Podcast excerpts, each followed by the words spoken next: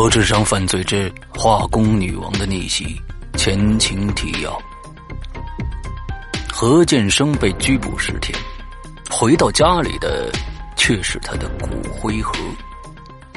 就在这个时候，县检察院申诉科科长徐增接到了一位在国外生活多年的发小的电话。徐增知道这事儿要闹大了。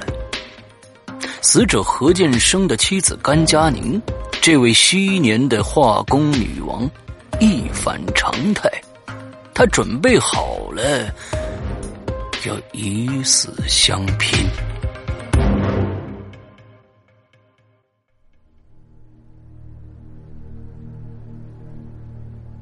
甘佳宁伸出纤细的手，拿出一个没有把手的大口子搪瓷杯。搪瓷杯里套了几个大小不一的烧杯，他一个个的小心拿出来摆放在桌子上，还有酒精灯、试管、烧瓶、干锅、蒸馏管、温度计、天平、量筒、铁架台等等。看着这些，甘佳宁会心的笑了。太久没见过这些东西了。好吧，用这些来做什么呢？黑火药就是古代中国最传统的火药，成分很简单。不过黑火药威力太小了，爆炸范围也小。当然，想威力大点也行，做个大炸药包就行了。可是这样太容易被人看出来了。甘佳宁思索了一会儿，最终还是决定做 TNT 吧。TNT 全名三硝基甲苯，是所有基础炸药中威力最强、性质最稳定的。而且，甘佳宁昔年毕业论文谈的就是三硝基甲苯制作的工艺改良。这个时候，制作炸药的步骤如电影般的在他脑中划过一幅一幅的画面。无论多麻烦，也得做。只要拳头那么大的，就足够炸死他们所有人了。当然了，也许包括他自己在内。他苦笑了一声。甘佳宁不懂电路知识，没本事做遥控炸弹，他唯一的机会，恐怕是要送出自己的性命的。这个时候，外面有人小心的敲了三下门，随后传来了一个男人的声音：“甘佳宁在吗？”“谁呀？”他谨慎的问了一句。哦哦，是我，徐增。甘佳宁把桌子上的东西快速放回箱子里，翻上盖子，拿了块布遮住，随后走了出去，顺手关上了房门，开了灯，之后打开了大门。徐增买了点水果，走进屋子里以后，把水果放在了桌子上，看了几眼甘佳宁以后，他有些手足无措了。啊，是你啊。你坐吧，甘佳宁拉了凳子给他。呃，我听说你们家出事了，所以这个过来看看。甘佳宁感激的看着他，真诚的说道：“谢谢你。啊，啊，咱们俩相识这么多年了，呃，其他的客套话呀，我也不说了。呃，我只希望呢。”你能挺过去？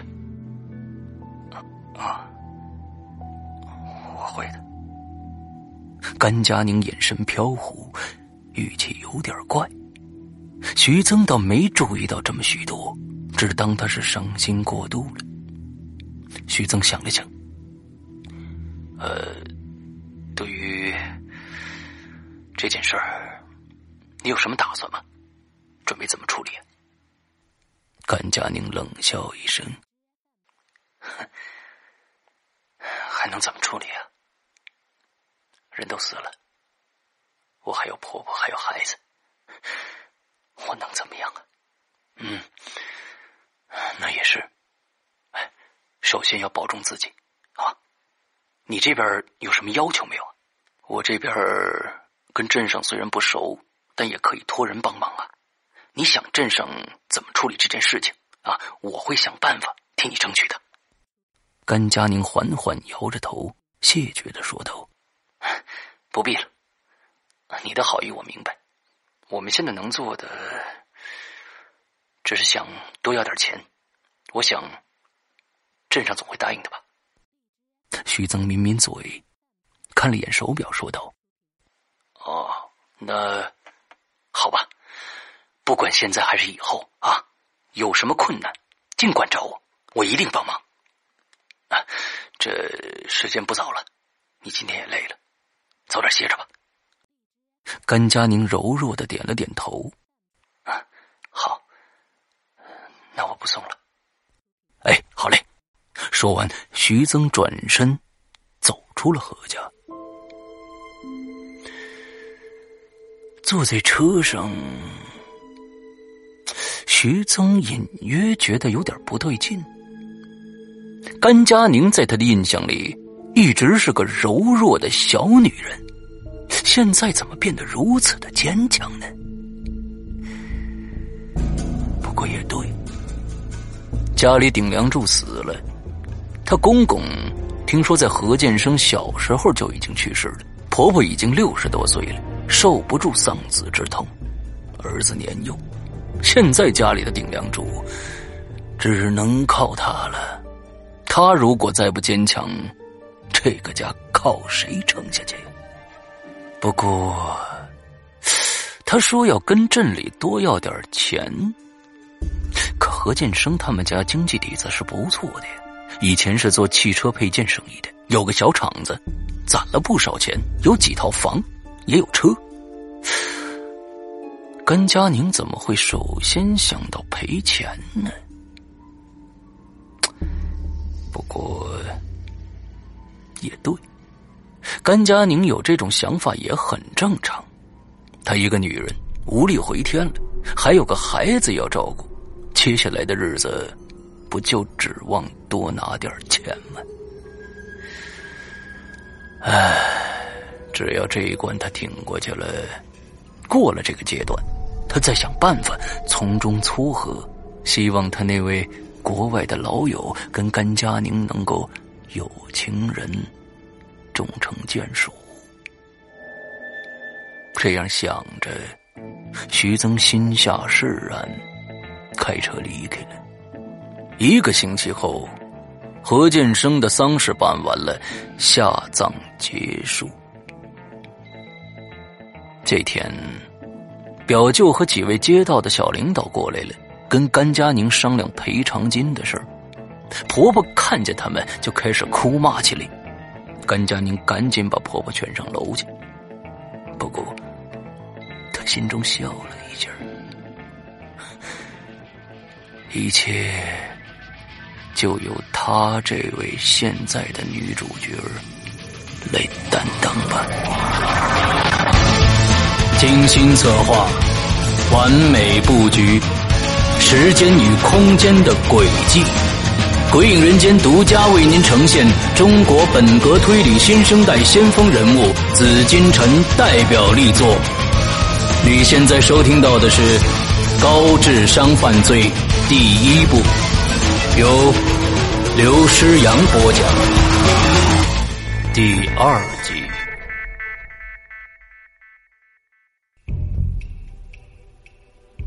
坐下来以后，一位领导谨慎的试探着说：“啊，呃，你看哈，你们这边什么时候能谈谈这个这个关于你丈夫的这个补偿问题啊？”甘佳宁冷静的回答道：“具体金额对吗？”“啊，对对对对对。”甘佳宁冷笑了一声：“你们几位谁能拍板啊？”这个几个人互相看了一眼，其中一个人想了想，说道：“啊，是这样啊。呃，你大致有什么要求啊？你说出来，我们带回去给这个领导商量一下。”甘佳宁爽快的说道：“我丈夫要赔二十万，少一分都不行。”这几个人听了，心下都大松一口气儿。原本呢，他们内部决定是，如果对方狮子大开口，死亡赔偿金怎么也得讨价还价，压到五十万之内。没想到对方只开口要了二十万，那岂不是捡了个大便宜吗？其中一个人马上拍板跟他保证：“哎，甘佳宁同志啊，你的条件呢，我们一定会跟镇上争取的啊！我相信呢，没大问题啊。你看合适的话，什么时候一起把这个协议签来？协议谁跟我签？哦，副镇长李刚和我们这几个街道的领导。甘佳宁点了点头，嗯。不过我还有个条件。你说，派出所的副所长江平一定要亲口跟我道歉，过后要到我丈夫灵前上一炷香磕头。这个嘛，那个人不敢表态了。旁边的表舅一听甘佳宁要找江平，怕他把他透露江平带头打死何建生的事儿给抖出去，忙说：“哎呦，人死不能复生啊，这个我看。”就算了吧。甘佳宁瞪了一眼表舅，我不会给你添麻烦的。我丈夫死了，派出所来的上炷香怎么了？这点不应该吗？另一位忙开始劝道：“哎，好了好了好了，我觉得这个要求啊，也不过分，是吧？不过分的啊，我看啊，应该是没问题的啊。这样吧啊，你你看什么时候合适？哦，我们把手续办了就好了。”甘佳宁说道：“明天，但签协议的时候，必须让江平跟我亲口道歉，否则一切免谈。”那个人考虑了一番，江平这次的祸闯的够大的，把何家要江平道歉的要求提上去，领导肯定会抱着息事宁人的态度，要求江平照办，把事儿填平了，便说：“哎，好的，好的，好的。”那我下午啊，打个电话跟你确认一下啊。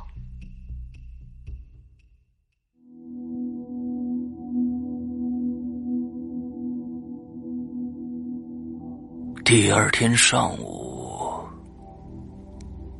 甘佳宁安顿了婆婆，说一切由她来就好了，就去看了一眼儿子。她强忍住泪水，告诫她的孩子。要听奶奶的话。他如约来到了街道的办公室。今天他化了妆，手里拎着一只大的单肩包。他今天看上去非常非常的美，就像他学生时代一样的美好。甘佳宁被带到一楼最西边的一间办公室，里边坐着三个人正在等他。坐在中间的是副所长李刚，另外两个人他不认识，但他看得出来，也是领导。甘佳宁丝毫没有胆怯紧张，他拉过一条凳子坐下，看着对面的三个人说：“江平没来跟我道歉吗？”李刚用手指指着右边的寸头胖子说道：“啊，他就是江平。”江平仰着身子，一脸不爽的表情，在被戳破身份之后，才坐直了身体，不甘心的说了句：“对不起。”甘宁冷笑一声：“你没有诚意啊！”李刚忙笑着打圆场，同时伸手轻拍江平的后背。江平深呼一口气，无奈的站起身来，弯下腰说道。对不起，跪下！甘宁忽然冷喝了一声：“他妈，你说什么？我叫你跪下，李刚刚想拉住江平，江平这个莽夫已经克制不住了，大拍桌子吼道：“操你他妈的个臭寡妇，给脸不要脸是吧？找抽子！”李刚急忙拉住他，他才稳定下来，气呼呼的坐下来。甘佳宁丝毫没有胆怯，反而笑着说道：“没错，我现在是成了寡妇了。”但是这谁害的呀？好吧，这事儿已经过去了，就不说了。我丈夫的死亡赔偿金二十亿带来了吗？啊，二十万没问题啊。李刚说道：“这这个我们已经讨论过。你说错了吧？不是二十万。”李刚奇怪的问道：“那是多少啊？”二十亿。李刚表情木然了。江平扑哧的一声笑道：“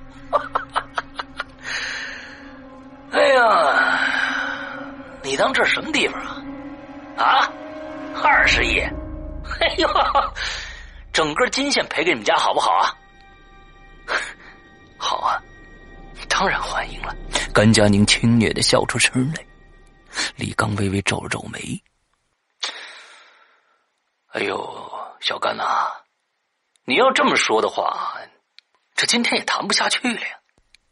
甘佳宁低声冷笑道：“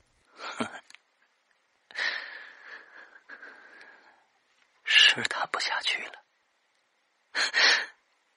也用不着谈了。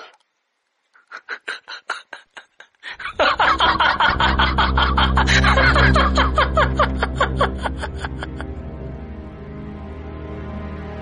甘佳宁突然放声大笑起来，笑得花枝招展，笑得对面三个人不知所措，甚至隐约感到有些毛骨悚然。如果徐增那位国外的老朋友看到此刻的甘佳宁，他一定会对他说。你永远都是那么美。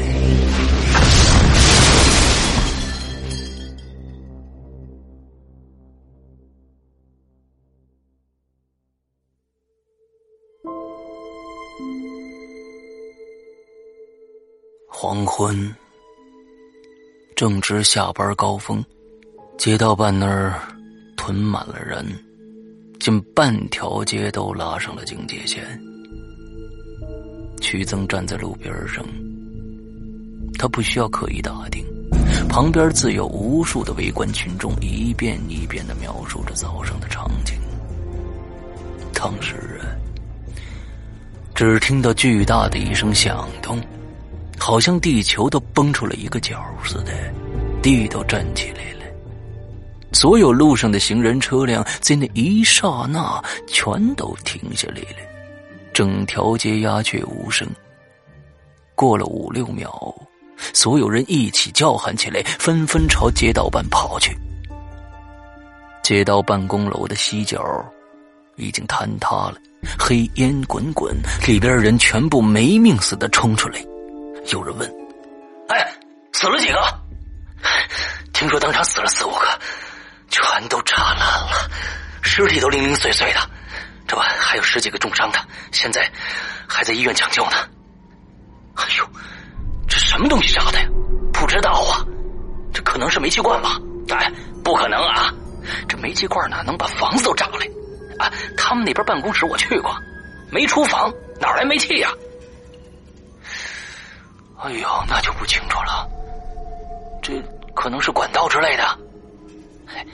不对，不对，我跟你们说，我听说是炸药包。什么？这怎么会炸药包呢？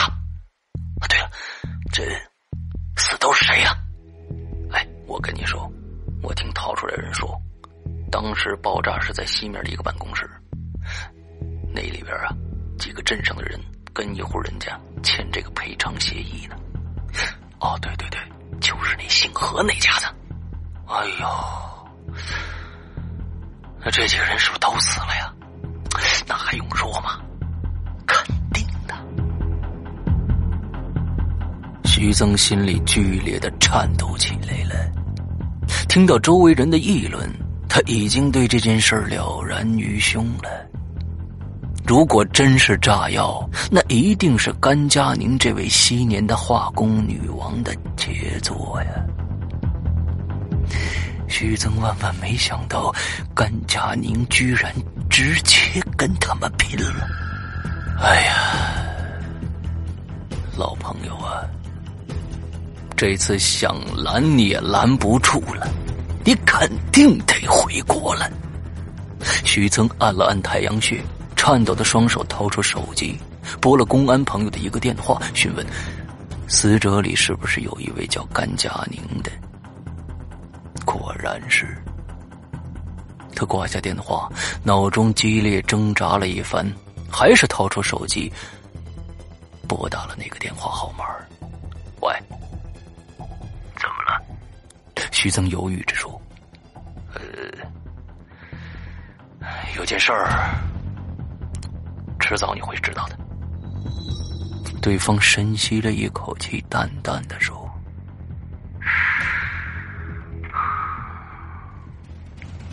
甘佳宁出事了吗？”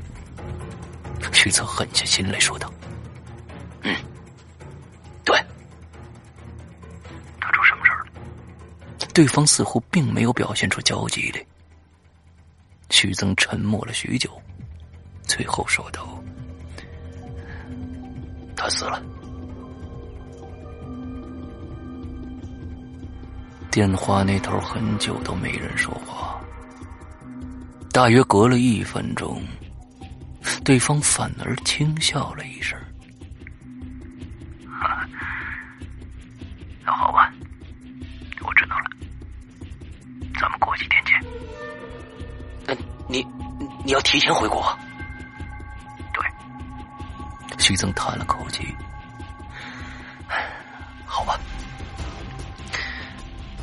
知道你肯定是要回来，最后看他一眼。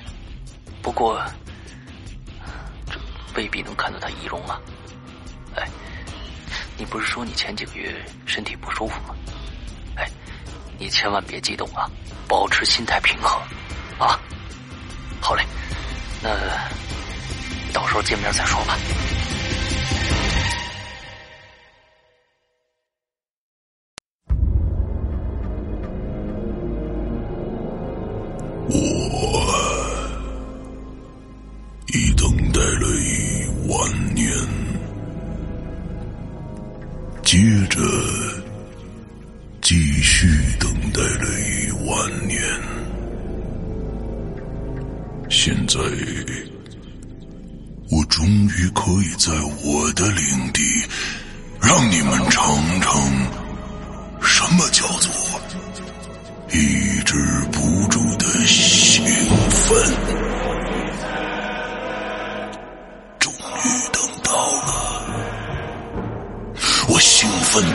不已，掩面哭泣，我仰天长啸，壮怀豪情。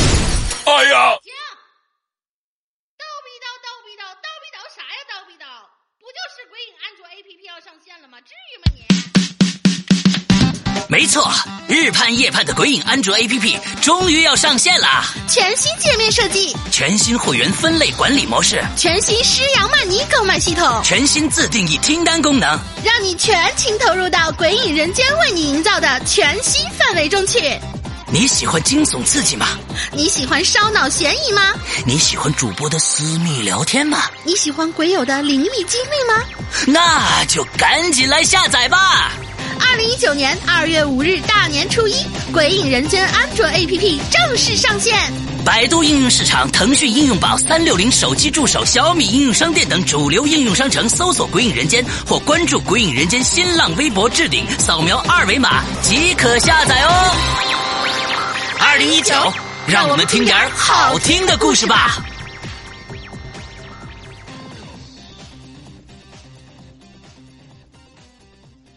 听完这个，他们会会买会员吗？会笑吧？啊，因为是小霸王其乐无穷吧，这个范儿是吧？那好吧。